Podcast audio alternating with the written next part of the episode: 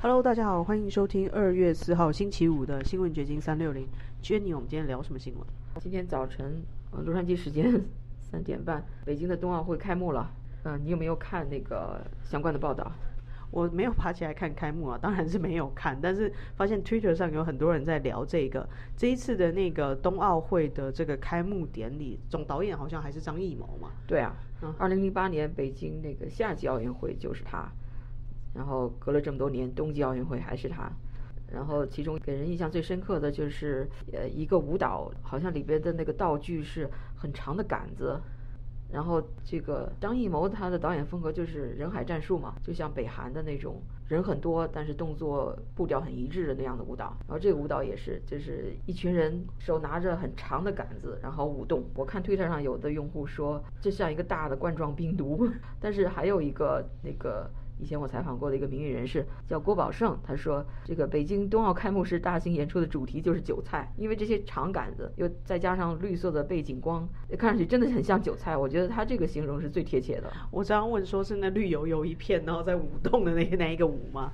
那的确让人家觉得很像一片韭菜，非常的形象哦，就是。可怜的中国股民们就是这样子被政府收割了。然后因为冬奥会开幕了嘛，所以各大媒体都在报道。我今天早上的时候看到了《Wall Street Journal》的一篇报道，就是把今年的冬奥会跟2008年的北京的夏季奥运会做比较，然后还有两次奥运会参加的领导人的照片。2008年的夏季奥运会那时候还是胡锦涛做中共的领导人，然后什么小布什啊，还有。其他西方国家的很多领导人都去参加了，一片其乐融融的那个景象哈。然后这次冬奥会好像西方的很多政要，美国肯定是没去了，西方很多政要也都没有派代表去，要么就是抗议他的人权迫害，要么就是因为冠状病毒的原因。所以呢，好像主要的领导人就是普京。所以我在那个推上就发了一个帖子，我说这个普京现在跟那个习近平抱团取暖了。因为他不是在乌克兰问题上跟西方的对峙吗？然后有的网友就说，普京也不是跟他取暖，可能就是做这么一个姿态给西方看一看。他觉得普京也不是说跟习近平真的志同道合的那样的人，我觉得是有道理。另外一个，这两届奥运会的相比，我看《Wall Street Journal》那篇文章写的是这么说的：他认为2008年的时候，那时候中共还正在崛起。然后西方并没有把它是当成一个威胁，而是把它当成一个可以合作的伙伴吧。所以那些领导人还都去给他捧场。然后那时候的中国也没有现在这么霸气。但是现在呢，中国已经到了，就是我已经不在乎你，特别是习近平政权，我不在乎你西方是不是来给我捧场了。我已经是世界的霸主了，I'm here，我已经是世界的霸主了。你接不接受，也得接受这个现实了。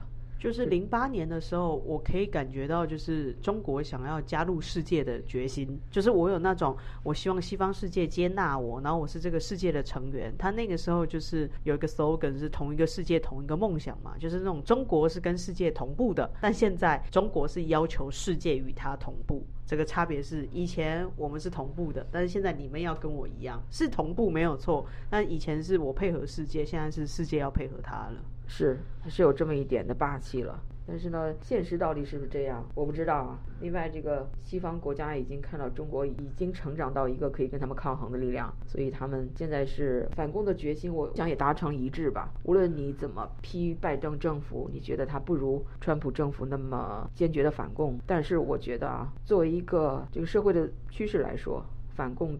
这个趋势是不可避免的，不会因为谁执政而有所变化。这个趋势已经形成了，在西方。没有错，就从整个西方世界对这次奥运会的看法，我想是一致的。尤其是这么多运动员在冬奥会，他们每天要承受很大的心理压力，要做很多次的新冠检测，体验到了这种专制政府的生活之后，我相信只要能平安回到西方世界，他们应该会很珍惜西方这种自由的民主的价值，应该会去更摒弃中共的这种体制。对，然后提到川普，今天我就看到一个爆炸性的新闻，就是彭斯公开在一个会议上，就是发表言论说，川普在二零二零大选的时候，希望他改变选举结果。他认为川普的这种想法是错的，实际上就是啊，公开和川普决裂了。的确，他们两个一直表现的貌合神离，但是现在连貌合都达不到了，就是貌不合，神也分离了。其实上次选举的时候，就是一月六号，不是国会要对选举的选举人团的投票结果进行认证吗？那时候大家都盼着彭斯能够做出什么举动推翻这个选举结果，但是他没有。然后这次彭斯在佛罗里达州的一个联邦主义者协会的活动上就说：“我们党内有一些人认为，作为国会联席会议的主持者，我拥有拒绝选举团人投票的单边的权利。而我本周听说川普总统。”说我有权推翻选举，但是他又说，川普总统是错误的，我没有权利推翻选举。总统职位属于美国人民，而且只属于美国人民。坦率地说，几乎没有什么想法比任何一个人可以选举美国总统的想法更非美国人了。Un-American 了，就是说，川普这样认为一个人就可以决定这个选举结果，选择一个总统，这个想法，他认为是 Un-American 的，所以他已经点名批评川普了。对，然后再回顾一下，我们在去年九月的时候曾经谈过一本书，那本书是《华盛顿邮报》的两个记者，哎，也就是那个 Bob Woodward 和 Robert Costa 写的一本叫《Peril》危险的书。这本书里面披露了很多非常。惊人的一些事情，但是也不知道是真的假的。但是他其中有写到，比如当时，呃，传出那个什么参谋长联席会议长啊，就是美国的那三军的那那个统帅吧，米利将军，他曾经跟中共对话，向中共保证说，美国这边不会跟中国发起战争。这是那本书里面披露的，那时候也是一时很热的新闻。但是那本书里还有一些其他的细节。跟现在这个新闻就比较相关了，就比如一个共和党的资深议员 Lindsey Graham，还有一个叫 Mike Lee 的，他们都曾经审查川普提出的那些选举舞弊的指控，但是他们最终没有被川普说服，而且这个也涉及到了。川普让彭斯推翻选举结果的这一段情节，当时给川普提出这个建议的是有一个叫 John Eastman 的保守派法律学者，他是我们南加人，他是南加州城县的 Chapman University School of Law，就是查普曼大学的那个法学院的一个教授，然后他给川普。起草了一份题为《一月六日情景》的备忘录。他认为，就是彭斯作为副总统，可以将选举权交还给川普，因为当时有七个州向国会提交了所谓的对决选举人名单，就是说，正常的选举人名单是给了拜登。但是支持川普的人又提出一个选举人名单，所以呢，这个备忘录就认为彭斯作为副总统可以接受这个 alternative 的选举人名单，这样其余那些州的结果都是没有争议的，但这七个有争议的州就可以推翻原来的选举结果。但是这个说法没有被，至少是没有被彭斯所接受，所以一月六日一切还是照常。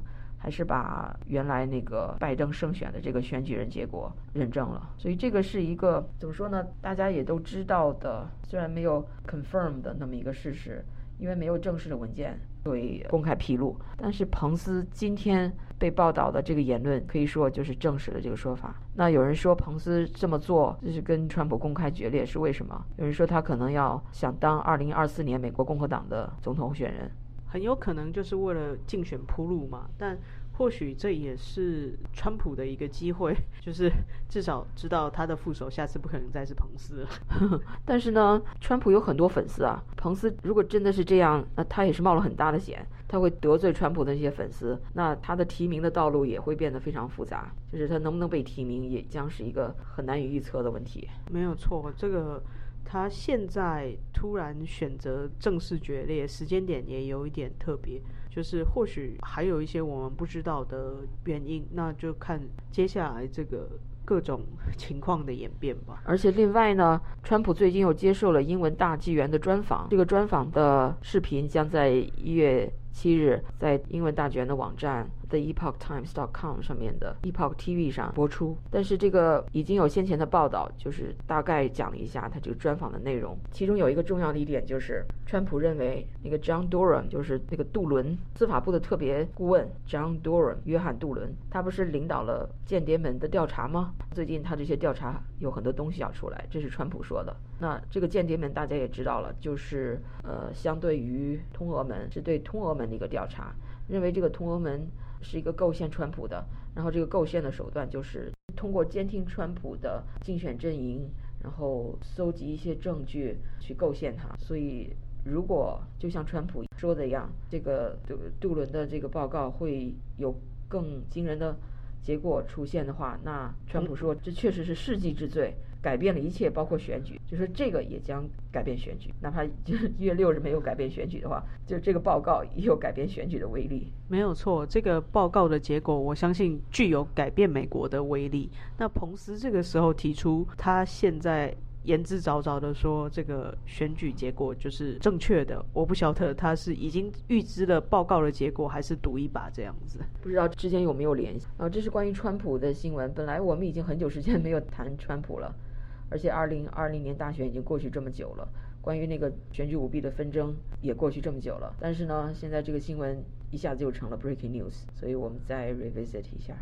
会有什么更多的料爆出来？另外，我在推特上看到的就是我们昨天谈到那个被拐卖到江苏徐州一个四川女子，然后被迫生了八个孩子，还被她的男人用链子拴起来虐待，这个事情还继续在发酵。好像这个事情，这个帖子已经在国内被封杀了。然后这个虐待她的这个男人还成了网红。我觉得 unbelievable，就是我想到中国，就想到哇，这真的是非颠倒，完全让人家就是我看到之后，我只想抵制这个视频，就完全不想要打。打开就是用用行动来抵制这样子的行为。对啊，这样的人他按理说他应该是一个被刑拘的一个人。要是在美国发生这样的事情，他肯定立刻就会被逮捕、被起诉了。怎么在中国不仅没人管他，还把他捧成网红了？还有的公司让他做代言人，有一个什么丰县婚礼业务公司要让他做代言。你说这么一个猥亵男让他做代言，这真是新世纪的恐怖故事了。大概就是看准了这种包办婚姻，然后强买强卖，就是在中国你再猥琐你都可以结婚吧？我。我就想说，难道中国人都失去了正常的判断能力了吗？不，你要找人代言，你找一个长得周正一点的吧。这长得这么恐怖的人给你代言有什么好处啊？最可怕的是，这个人也收到了捐款。他不只有广告商，还有人就给他捐款，就是是想要鼓励他的行为呢，还是就是可怜那个？八个孩子我不知道，但正常的方式应该是由警察介入，然后逮捕他。国家的社会福利单位就是在西方正常的操作是会有这种家福中心的人介入，然后安置孩子，让这个始作俑者这个元凶去坐牢吧。对啊，你至少展开调查呀，这样的事情已经被披露出来了，你要展开调查，你不能再装聋作哑了。你至少装装样子，你也得展开调查。不过，就像我们昨天聊到的哦，就是很多法律人都站出来说，就是其实这个东西就算警方抓了，他顶多就是罚罚钱，这个罪行可能跟二十只癞蛤蟆或两只鹦鹉一样重，关一两年就出来了。另外还有一个事情，我想讲的就是我们之前谈到那个叫 Joe Rogan 的自媒体人，他不是在 Spotify 上的 Podcast 受到一些人的质疑嘛？包括什么 Neil Young 这样的年迈。爱的摇滚歌星，我看有的媒体报道这么形容他们，因为不光是他，还有其他的什么 Johnny Mitchell 啊，都是这种六七十年代、七八十年代的，就是很年迈了，到现在都七十多岁的这种级别的 legendary 的这种摇滚歌星跑出来反对他，要给 Spotify 加通牒，说你不移除 Joe Rogan，那我们就从你的平台退出。连 Barbara Streisand 都出来挺那个这个 Neil Young 反 Joe Rogan。Barbara Streisand 你知道吧？嗯，就是。对，他又是歌星，又是老牌的电影明星。他唱的那个歌《Memory》是非常有名的。我记得我听他这首歌的时候还在上初中呢。我说这个人的嗓音的音域很宽哦。嗯嗯。现在他也跳出来反对。还有一个川普的侄女儿，曾经写书攻击川普的。也出来反对 Joe Rogan 的，现在 Joe Rogan 真是压力很大。比他压力更大的，我想是 Spotify 的首席执行官叫 Daniel Ek，这个很年轻的也是 CEO 吧。但是他 so far 还是力挺 Joe Rogan 的。他非常自豪地说，这个平台是不会干涉创作者的这种讨论的，就是你可以有任何一种立场，我也不一定。同意 Joe Rogan 的立场，他还说有些 Joe Rogan 说的事情我令我非常反感，但是他不会去干涉。就无论是他出于经济原因的考量，或者是真的尊重言论自由，但我觉得美国社会就是要这么的开放，所谓的多元就应该展现在这方面。对啊，所以啊，给他点个赞。今天我们就聊到这儿。好的，拜拜，拜拜。